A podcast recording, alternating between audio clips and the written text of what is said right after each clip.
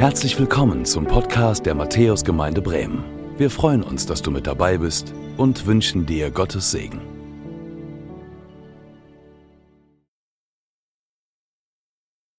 Ja, hallo und herzlich willkommen zu diesem Gottesdienst auch nochmal von mir. Mein Name ist Philipp und ich freue mich, dass ich heute zu euch sprechen kann an diesem zweiten Advent. Ey, und es ist schön, dass auch ein paar Gesichter hier sind, dass ihr da seid von der Band. Vielen Dank für die Lobpreis- und Anbetungszeit, die wir gerade feiern ähm, konnten. Das war eine richtige Feier.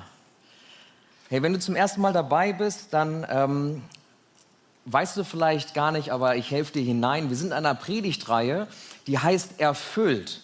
Und in dieser Predigtreihe, die uns bis Heiligabend begleiten soll, wollen wir gemeinsam in der Bibel entdecken, ähm, welche Verheißungen es dort auf Jesus gibt. Jesus, der an Weihnachten kommen, das ist das, worauf wir uns vorbereiten, das ist das, was wir feiern.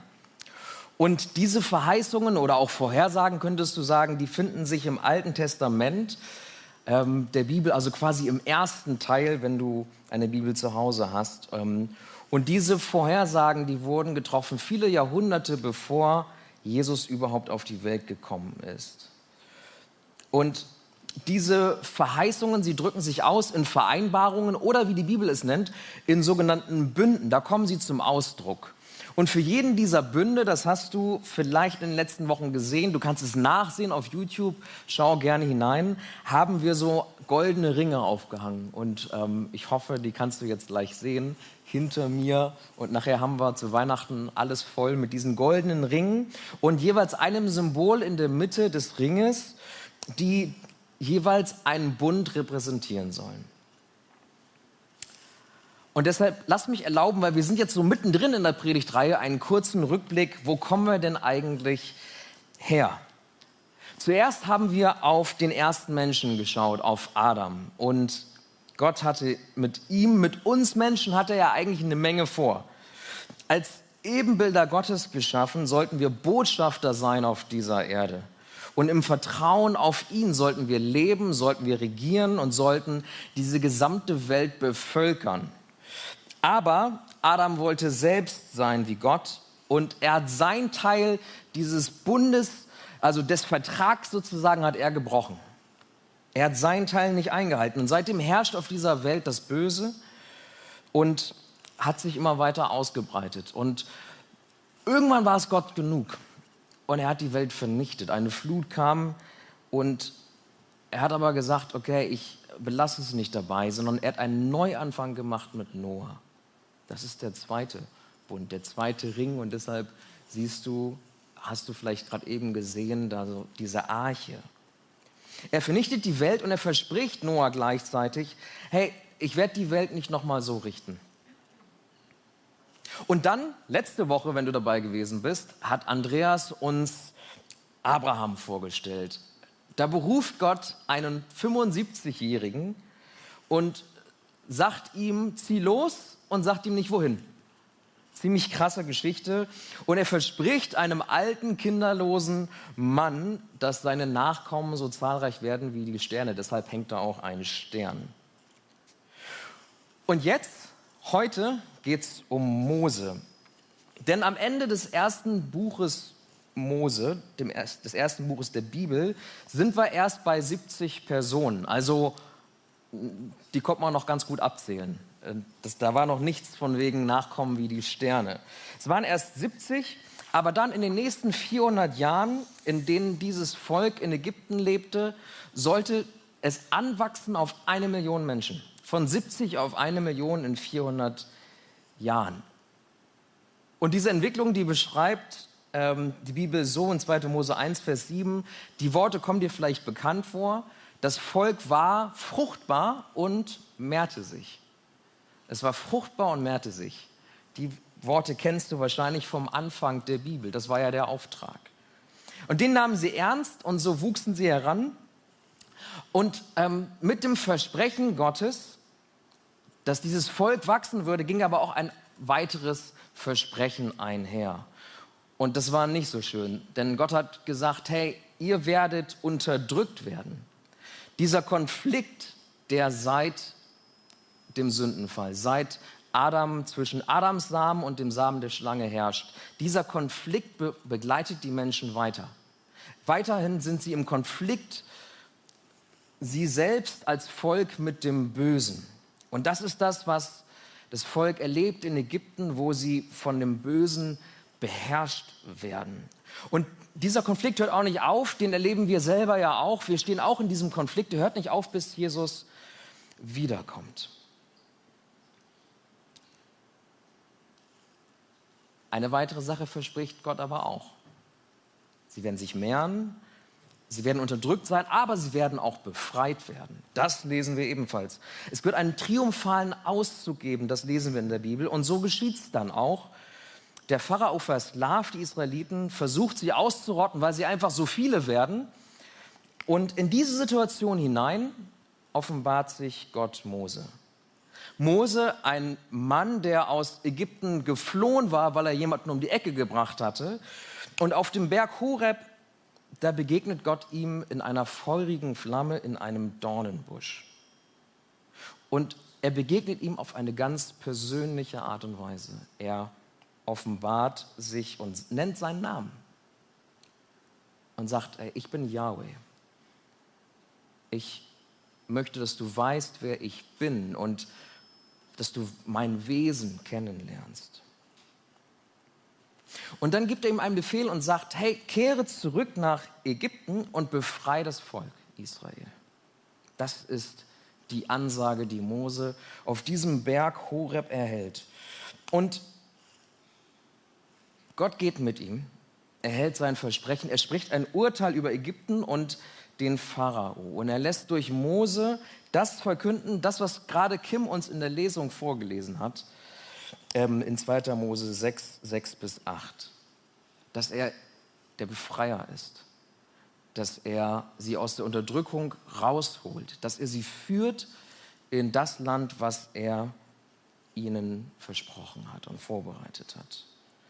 Und ich weiß nicht, ob du mitgezählt hast, aber in den Versen, die wir eben gelesen haben, sagt siebenmal Gott, ich will, ich werde. Er zeigt siebenmal, dass er fähig ist, das zu tun, was er auch verspricht, dass er sein Wort hält. Und dreimal erinnert sie daran, in diesen beiden Versen, ich bin der Herr. Ich kann, weil ich der Herr bin. Ich kann, weil ich der allmächtige Gott bin. Deshalb kann ich das tun, was ich auch versprochen habe und euch, das Volk Israel, befreien. Das ist das, was er durch Mose verkünden lässt. Und er befreit das Volk durch zehn Plagen, die über Ägypten hineinbrechen und dann führt er sie durch das Rote Meer, trockenen Fußes gehen sie dahin durch. Und kaum haben sie das andere Ufer erreicht, du kennst die Story, vielleicht hast du auch den Film gesehen, es gibt ja verschiedene Filme, drehen sie sich um quasi und die Ägypter, die ihnen nachjagen, die werden von den Fluten verschlungen und sie ertrinken. Aber das Volk Israel ist safe. Und in 2. Mose Vers 19 lesen wir dann, dass Gott sie zum Fuße des Bergs Sinai führt. Und Gott ist auf diesem Berg mit seiner Gegenwart und sie sollen aber nicht auf diesen Berg hinauf, weil Gott, ist, Gott so heilig ist, dass sie mit, mit ihrer Schuld, mit all dem, was sie auf sich geladen haben, nicht diesen Berg betreten sollen. Er erinnert sie daran, dass sie nicht hinauf können zu ihm, sondern dass Gott sich hinunterbeugen muss zu uns. Von uns aus können wir nicht vor Gott bestehen, aber er beugt sich hinab zu uns. Das ist das, woran er sie erinnert.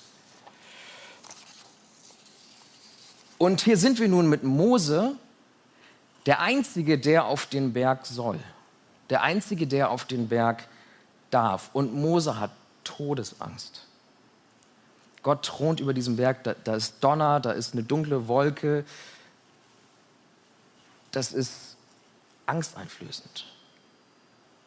Und er, er hat Todesangst davor, diesem allmächtigen, heiligen Gott, vor dem seit Adam kein Mensch mehr bestehen konnte, ihm nochmal zu begegnen. Aber er geht hinauf und sie begegnen sich und dort empfängt Mose das Gesetz und schließt einen neuen Bund mit dem Volk Israel und sagt, wenn ihr das einhaltet und wenn ihr gehorcht, dann verspreche ich euch ein langes Leben und Frieden in dem verheißenen Land. Das ist der Deal sozusagen. Das ist der Bund, der hier eingegangen wird. Ihr haltet das Gesetz und dann dürft ihr lange leben und Frieden haben in dem Land, was ich euch verheißen habe. Vielleicht fragst du dich, vielleicht kennst du diese Story in- und auswendig, vielleicht ist das etwas, wo du sagst, boah, klingt irgendwie krass, habe ich noch nie so gehört. Aber vielleicht fragst du dich, okay, nachdem Adam und Eva so mit Gott zusammen unterwegs gewesen sind und eine enge Beziehung hatten, dann ist zwar vieles kaputt gegangen, aber warum braucht es jetzt auf einmal ein Gesetz? Warum braucht es jetzt auf einmal ein Gesetz? Und das ist der erste Punkt meiner Predigt, weil Ordnung irgendwie sein muss. Ordnung muss irgendwie sein. Äh, in einem Artikel in der Zeit, in dieser Wochenzeitung aus dem letzten Sommer, wurde mal genau diese Frage gestellt. Warum eigentlich Gesetze? Warum eigentlich Regeln? Und warum sehen wir Menschen uns irgendwie nach Klarheit? Zum Beispiel jetzt in der Corona-Situation wünschen wir uns ja irgendwie klare Regeln. Ne? Shutdown, Lockdown, Light, Heavy, wir sehen uns irgendwie nach klaren Regeln und Ansagen. Ähm, und das, was so die Bundesländer tun und immer wieder diese Ministerkonferenzen, ich weiß nicht, ob du auch immer dann mitfieberst und die anhörst, okay, was müssen wir jetzt machen und was ändert sich jetzt für unseren Alltag. Wir wünschen uns irgendwie da, da auch Klarheit und klare Regeln. Und das ist das, was dieser Artikel in der Zeit im letzten Sommer auch beschrieben hat. Und da heißt es, ich lese es mal vor, Menschen suchen feste Regelwerke die am Anfang des Lebens von Kitas und Eltern, ich zähle jetzt bis drei, aufgestellt werden und später in Gestalt von Angehörigen und Pflegern wiederkehren, haben sie denn ihre Tabletten genommen? Die neuen Ratgeberregeln stopfen hier gewissermaßen biografische Lücken, die in der Mitte, also zwischen Kita und Altersheim, klaffen. Und der Artikel macht noch weiter und sagt, wir wünschen uns Regeln für ein gutes Leben und besonders wichtig ist offenbar, dass man sie zählen kann. Was meint der Autor damit? Zählen kann. Ich habe euch mal ein paar Beispiele mitgebracht für so Ratgeber, ähm, die uns helfen sollen, ein gutes Leben zu leben. Also zählen kann im Sinne von, wenn du sieben, Tag, sieben Minuten jeden Tag investierst ähm, in dein Workout, dann lebst du gesünder.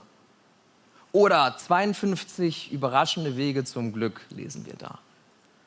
Oder ich weiß nicht, Bücher, die ich auch gelesen habe, irgendwie, wenn du fünf Stunden nur am Tag arbeitest, dann bist du irgendwie am Ende produktiver, als wenn du acht Stunden arbeiten würdest.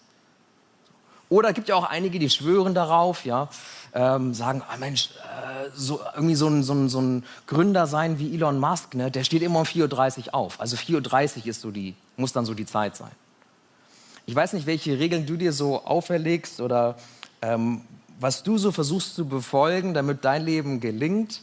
Ich habe auch schon einiges versucht, ja, Intervallfasten, ja, mit einer App und allem. Hat bis zum Abendessen gehalten und dann war es auch vorbei mit dem Intervall. So, ähm, ich muss auch ehrlich sagen, ähm, früh aufstehen habe ich auch schon versucht. Ich bin und bleibe irgendwie ein Langschläfer. Ich schlafe gerne aus. Ja, ähm, also ich habe verschiedenste Dinge versucht, manches hat geklappt, aber manches hat auch nicht geklappt. Vielleicht auch, weil ich nicht wirklich dahinter gestanden habe. Man könnte also quasi sagen, Gott übergibt Mose jetzt diese Gesetze und ich mal, wenn es dafür so einen Titel gäbe, könnte man auch sagen, zehn Gebote für ein Leben als heiliges Volk. Wäre so der Titel. Weiß nicht, ob es das auf die Spiegel-Bestsellerliste schafft, aber zehn Gebote für ein Leben als heiliges Volk könnte der Titel dieses dieses Buches sein, dieser Gesetzestafeln sein, so haben wir es in dem Ring dargestellt, ähm, was hier Mose empfängt. Und das Gesetz, das sollte Israel daran erinnern, was er für sie in Ägypten getan hatte. An ihre Rolle erinnern als Bundesvolk, als heilige Nation, wie Israel beschrieben wird, als Königreich der Priester. Wisst ihr, Adam hatte den Auftrag, Gottes Gegenwart in die Welt zu tragen. Er hatte eine Priesterrolle. Er sollte die Grenzen Edens ausdehnen. Und das Volk Israel sollte, so wie auch Adam, Gottes Herrlichkeit und seine Größe widerspiegeln, reflektieren und sollte auch als, als Priestervolk Gottes Gegenwart unter die Völker bringen. Am Volk Israel sollten andere Völker sehen, wie groß Gott ist. Sollten sie, wenn sie Israel sahen, anbeten. Das war das, woran sie das Gesetz auch erinnern sollte. Und auch die schlechten Dinge, die sie sich in den 400 Jahren angeeignet haben. Denn wenn wir unter der Herrschaft des Bösen stehen, dann macht das was mit uns. Und sie hatten sich Dinge angeeignet. Sie hatten angefangen, andere Götter anzubeten. Diese Dinge, von diesen Dingen sollte das Gesetz sie auch reinigen und befreien. Zehn Gebote für ein Leben als heiliges Volk. Aber Israel folgte eher so dem Motto, dem vielleicht der ein oder andere von euch ähm, und, und manchmal auch ich folge. Regeln sind da, um gebrochen zu werden. Regeln sind irgendwie da, um gebrochen zu werden. Und das bringt uns zum heutigen Predigtext in 2. Korinther 3, 13 bis 18. Und ich möchte euch bitte hineinnehmen in die ersten beiden Verse, in die Verse 13 und 14. Da lesen wir nämlich, wir machen es nicht wie Mose, der sein Gesicht mit einem Tuch bedeckte, weil er nicht wollte, dass die Israeliten sich von dem Glanz auf seinem Gesicht fesseln ließen einem Glanz, der doch am Ende wieder verschwand. Aber sie waren verhärtet und wie mit Blindheit geschlagen. Bis zum heutigen Tag liegt, wenn aus den Schriften des alten Bundes vorgelesen wird, diese Decke über ihrem Verständnis und wird nicht weggenommen. Ich versuche das mal ein bisschen für euch aufzuschlüsseln. Was ist das hier für ein Glanz, äh, der auf dem Gesicht des Mose liegt. Also, Mose begegnet Gott auf dem Berg Sinai, er hat das überlebt. Er steigt hinunter und weil er Gott begegnet ist, strahlt sein Gesicht förmlich. Die Herrlichkeit Gottes spiegelt sich in seinem Gesicht wieder. Da liegt ein Glanz auf seinem Gesicht. So heftig, dass die Israeliten es nicht ertragen können. Und Mose musste sein Gesicht verdecken. So heftig war dieser Glanz. Und was die Israeliten aber auch nicht sehen sollten, ist dieser Glanz, der verging mit der Zeit. Dieser Glanz nahm ab mit der Zeit. Und es war ein Hinweis darauf, dass auch das Gesetz, was er empfangen hatte, dass auch dieser Gesetzesbund irgendwann mal nicht mehr sein würde. Irgendwann mal nicht mehr bestehen würde. Und Jetzt kommt Mose runter vom Berg, sein, sein Gesicht glänzt, er hat die Tafeln dabei sozusagen, aber das, was sie da sahen und das, was er sagte, das, das packte sie überhaupt nicht. Das ist das, was wir hier lesen, ähm, wenn wir lesen, dass ihre Herzen, dass sie verhärtet waren, dass sie in Blindheit geschlagen waren. Ihre Herzen waren verhärtet und das griechische Wort, was hier gebraucht wird, bezieht sich auf eine Gesteinsart, die sich bildet, wenn Lava erkaltet. Man könnte auch sagen, das Feuer war erloschen. Die Lava war erkaltet und war zu hartem Stein geworden. Und ich bin kein Geologe, aber ich glaube, so viel kann man sagen. Also Lava erkaltet, wenn sie wegfließt vom Feuer. Dann wird sie irgendwann kalt und dann wird sie zu hartem Stein. Und so war es mit den Herzen der Israeliten. Sie hatten sich von Gott entfernt und ihr Herz war kalt geworden. Da war kein Feuer mehr. Und das, was wir hier lesen, ist, dass verhärtete Herzen blind sind für die Liebe. Die Israeliten hatten sich von der Liebe Gottes entfernt, hatten gar nicht verstanden, warum das alles und waren übergegangen zu so einer Pflichterfüllung quasi der Bund als einfach so ein Vertragswerk, so ein bisschen Papier. Also wir halten uns jetzt an die Regeln, du gibst uns das Land. Punkt. So ganz nüchtern. Da war kein Feuer mehr. Es ging nur noch um Pflichterfüllung. In jeder Synagoge wird die Tora, die fünf Bücher Mose, im Dreijahresturnus vorgelesen. Aber das, was seitdem, seit damals wie heute ist, Israel kennt die Schrift, aber sie erkannten die Liebe nicht. Bis heute nicht. Auch die menschgewordene Liebe, die Jesus ist und auf die alles hinweist, bis heute lesen wir hier, erkennt Israel diese Liebe nicht. Und so verschwindet Moses Herrlichkeit, sie geht. Aber Jesus Herrlichkeit, sie bleibt. Und sie schenkt uns Freiheit. Und darum geht es jetzt in den Folgeversen. Freiheit, die Jesus uns schenkt. Und warum er sagt, hey, wir, wir machen es nicht wie Mose. Wir machen es nicht wie das Volk Israel. Da steht nämlich in 2. Korinther 3, 16 bis 17, jedes Mal, wenn jemand sich dem Herrn zuwendet, wird die Decke entfernt. Dieser Herr aber ist der Geist, von dem wir gesprochen haben. Und wo der Geist des Herrn ist, da ist Freiheit. Mose diente Gott und empfing für Israel das Gesetz. Und wisst ihr, was Paulus, der, der diese Zeilen hier schreibt, über Mose sagt, über, über diesen großen, über diese Autorität Mose, der, der, dem Gott sich persönlich offenbart? Paulus nennt das Amt des Mose ein Amt, das Tod bringt. Ein Amt, das Tod bringt. ist krass, oder? Und diese Aussage, die hat damals die Juden total gegen ihn aufgebracht. Weil Mose war doch für sie die, die höchste Autorität. Und was aber Paulus sagen wollte, ist, das Gesetz, das verurteilt. Das Gesetz verurteilt. Regelbruch zieht Strafe nach sich. Das ist ein Katalog. Wir können es lesen. Das Gesetz verurteilt, darum ging es Paulus. Und Paulus hatte im Gegensatz zu Mose ein höheres Amt, ein anderes Amt. Mose diente Gott und brachte Israel das Gesetz und damit die Verurteilung. Aber Paulus dient Gott und bringt den Heiligen Geist, lesen wir hier, der in die Freiheit führt, indem wir für gerecht gesprochen werden. Nicht aufgrund der Dinge, die wir tun, aufgrund der Regeln, die wir einhalten, sondern weil Jesus das Gesetz für uns erfüllt. Und weil Jesus alle Gesetzesübertretungen, die wir begangen haben, auf sich genommen hat am Kreuz, gestorben ist, aber auch wieder auferstanden ist, damit wir ewiges Leben haben können. Und das ist ein Geschenk. Das ist etwas, was wir uns nicht verdienen können. Etwas, was die Israeliten nicht verstanden, die dachten, ich halte mich an den Vertrag und alles wird gut. Aber es geht um Glauben.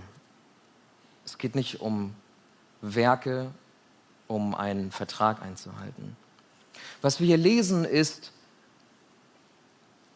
Gott wünscht sich kein verhärtetes Herz, sondern ein ihm zugewandtes Herz. Das ist das, was hier steht. Zugewandte Herzen. Nichts, was erkaltet ist, was, wo das Feuer erloschen ist, sondern ein Herz, was für ihn brennt, was auf ihn schaut, was ihm zugewandt ist. Was hatte das, das Gesetz dann für einen Sinn? Wofür war es dann da? Nur um zu verurteilen? Wozu war es da? Paulus beschreibt es in einem anderen Brief, den er schreibt, in Galater 3, 24 bis 25, beschreibt er das Gesetz so, was die Funktion des Gesetzes war in dieser Zwischenzeit. Das Gesetz war also unser Aufseher, unter dessen strenge Hand Gott uns gestellt hatte, bis Christus kam. Denn es war Gottes Plan, uns auf Grundlage des Glaubens für gerecht zu erklären. Und jetzt, wo die Zeit des Glaubens da ist, stehen wir nicht mehr unter der Kontrolle jenes Aufsehers. Hey, so wie Gottes Glanz auf Moses Gesicht ein Haltbarkeitsdatum hatte, so hatte das Gesetz ein Haltbarkeitsdatum. Es war unser Aufseher, bis sich der eigentliche Plan Gottes erfüllt. Denn Gottes Plan war nicht, uns irgendwie mit Regeln, und manche Menschen, vielleicht denkst du auch so, dass Gott so ist, dass er uns mit Regeln irgendwie zum Gehorsam zwingen will. Dass er uns irgendwie kontrollieren möchte, dass es darum geht, dass, dass, dass die zehn Gebote dafür da sind, um uns irgendwie konform zu machen. Hey, wenn du so ein Gottesbild hast, dann kannst du das wegschmeißen. Denn das ist nicht das, was die Bibel sagt. Das ist nicht das, wie Gott ist. Es geht um Glauben, steht hier. Das war von Anfang an der Plan. Und das war der Plan, den er mit Adam, der da war, dass Adam ihm vertraut, dass einfach Gott vertraut, dass er ihm glaubt, dass er sich aus freien Stücken entscheidet, Gott zurückzulieben. Darum geht's. Um Glauben, um ein zugewandtes Herz. Jesus ist unser Befreier von jeglichem Kontrollzwang oder unserer Jagd nach irgendwelchen Regeln oder irgendwelchen Ratgebern für ein gutes Leben, wo wir mit dem Intervallfasten schon am Abendessen wieder scheitern. Herr Jesus will uns davon befreien. Jesus befreit uns von der Knechtschaft des Gesetzes. Er hebt es auf. Aber nicht, weil es egal ist, nicht, weil das Gesetz egal ist, nicht, weil es egal ist, wie wir leben, nicht, weil es egal ist, wie wir mit dem Leben, was uns der heilige Gott anvertraut hat, umgehen. Darum geht es nicht, sondern er ist gekommen, um es für uns zu erfüllen, weil wir dazu selbst nicht in der Lage sind. Und wir müssen nicht mehr von diesem Aufseher, von diesem Gesetz geknechtet sein. Er erfüllt es für uns. Hey, und Jesus befreit uns auch von der Herrschaft der Sünde, die uns, die vielleicht dich versklavt, Dinge, die dich binden, die dich irgendwie zurückhalten, die dich runterziehen, so wie Israel versklavt war. Es bleibt immer ein Kampf. Unser Leben bleibt immer ein Kampf. Unsere letzte Predigtreihe hieß Kämpfe, weil seit dem Sündenfall wir kämpfen. Und es ist immer ein Kampf zwischen Dingen, die Menschen, die die Welt über dich vielleicht auch sagt und das, was Gott über dich sagt. Immer zwischen den Dingen, die uns versuchen, die da sind, und dem, was Gott uns eigentlich schenken möchte, was wirklich gutes Leben bedeutet und nicht das, was in so Ratgebern steht. Jesus befreit uns von der Herrschaft der Sünde und sagt, hey, komm zu mir, sag dich von diesen Dingen los, sag dich von irdischen Dingen los, die dich versklaven. Vielleicht ist es deine Karriere, vielleicht ist es eine Beziehung, die du hast. Und er sagt, ey, sag dich davon los, wenn es, wenn es dich so versklavt und folge mir nach. Jesus befreit uns auch von uns selbst. Manchmal, ich weiß nicht, ob du das kennst, ähm, sind wir in so einem negativen Self-Talk, wo wir uns so selbst regeln, Ziele aufstellen und merken, wir scheitern und dann ziehen wir uns selbst runter und sagen, ey, irgendwie kriege ich nichts gebacken. Ich bin so schlecht. Also was, was kann ich denn schon? Einmal mit einem Profi arbeiten. So. Und irgendwie bin ich nicht der Profi. Und du redest dir vielleicht selber auch ein, dass du nichts wert bist, dass du nicht bedeutsam bist. Jesus befreit uns von diesem Selbstbild, vielleicht hast du das. Und er sagt, ich liebe dich. Ich habe dich erdacht, ich habe einen Plan für dich. Ich habe dich begabt. Du bist wertvoll. Du bist geliebt. Du bist nach dem Ebenbild des Vaters geschaffen. Lass dir nichts anderes erzählen. Hör auf Jesus. Er befreit dich, er befreit uns von uns selbst und dem, was wir manchmal über uns denken, was andere über uns denken. Jesus befreit uns auch von Unfrieden. Ihr wisst, was krass ist? Dieser Mose, der durfte das verheißene Land zwar sehen, aber er, er durfte nicht hinein. Er wurde auf den Berg geführt, er konnte das sehen, aber auf dem letzten Meter hat er gedacht, er könnte selber Gott sein. Ist auf dieselbe Geschichte reingefallen wie Adam und ist gescheitert. Und er ist gestorben und er ist nie in dem Land angekommen. Dieser große Mose ist nie in dem Land angekommen. Er hat nie diesen ewigen Frieden in dem verheißenen Land erfahren. Von dem Unfrieden, den du vielleicht hast, wo du sagst, ich bin so rastlos, ich bin immer unterwegs, ich struggle mich ab und ich finde irgendwie keinen Frieden, möchte Jesus uns befreien. Er ist der Friedefürst. Und er kommt zu Weihnachten, das ist das, was wir feiern. Und durch den Glauben an ihn dürfen wir die Gewissheit haben, dass wir, und das glauben wir als Christen, dass wir eines Tages ewigen Frieden haben bei ihm. Ewigen Frieden haben bei ihm das, was jetzt schon anfängt, wo du Frieden haben kannst über wer du bist, wofür du da bist und wie du geliebt bist, diesen Frieden kannst du ewig haben. Und in Ewigkeit mit Jesus zusammen sein. Das Gesetz war nur ein Aufseher und die Herrlichkeit äh, Moses verschwand, aber weißt du, Jesu Herrlichkeit, sie bleibt für immer. Und lass mich zum Schluss der Predigt einen kurzen Blick in diese ewige Herrlichkeit werfen, in diese glorreiche Zukunft. Und die steht im Vers 18. Wenn wir einfach weiterlesen im Text in 2. Korinther 3, Vers 18, da steht, ja, wir alle sehen mit unverhülltem Gesicht die Herrlichkeit des Herrn. Wir sehen sie wie in einem Spiegel und indem wir das Ebenbild des Herrn anschauen, wird unser ganzes Wesen so umgestaltet, dass wir ihm immer ähnlicher werden und immer mehr Anteil an seiner Herrlichkeit bekommen.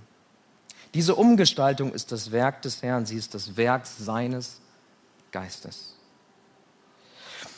Hey, das, was Mose nicht durfte, wo er Jesus, wo er, wo er Gott nicht direkt anschauen konnte und wo, als er runterkam, sein, sein, sein Gesicht so erleuchtet war, dass er es verhüllen musste, weil die Israeliten es nicht ertragen könnten. Wir dürfen Jesus unverhüllt betrachten. Wir brauchen keine Decke vor den Augen. Wir können ihn direkt ansehen. Das Ebenbild Gottes, das perfekte Ebenbild Gottes, das Jesus ist, wir dürfen ihn anschauen und wir werden selbst verändert. Unser Spiegel, vielleicht dein zerbrochener Spiegel, wo du sagst, da ist keine Herrlichkeit. Er fügt es wieder zusammen, steht hier, wenn wir ihn anschauen. Wir werden verändert nach seinem Ebenbild. Und wir werden ihm immer ähnlicher, wenn wir auf ihn schauen, wenn unsere Herzen sich ihm zuwenden, wenn wir an ihn glauben, dann zieht der Heilige Geist in dich hinein und er erwirkt es. Er bewirkt es, dass wir verändert werden. Und dazu brauchen wir nichts tun. Nichts mehr leisten, nichts, keine Regeln mehr befolgen, sondern wir brauchen nur zu glauben. Wir brauchen nur zu glauben und die Begegnung mit Jesus zu suchen. Und weißt du, was dann passiert?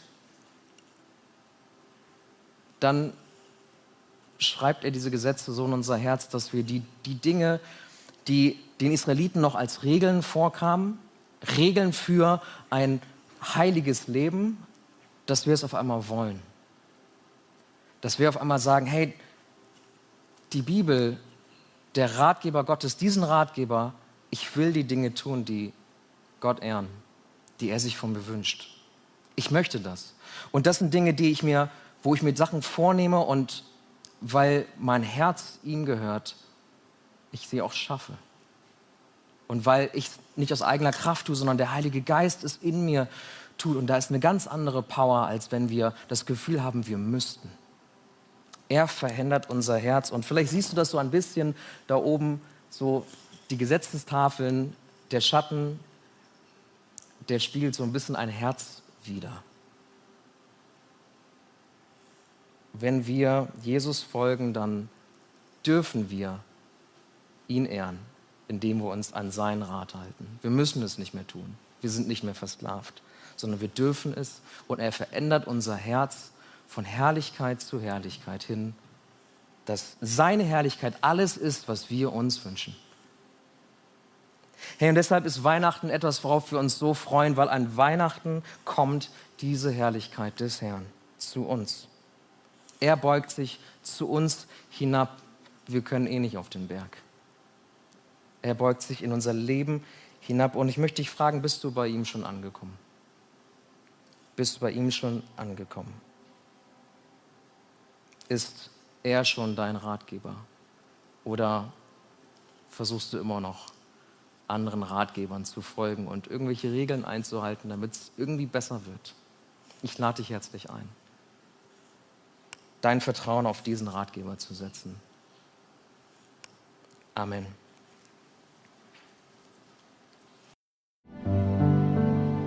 Danke fürs Zuhören.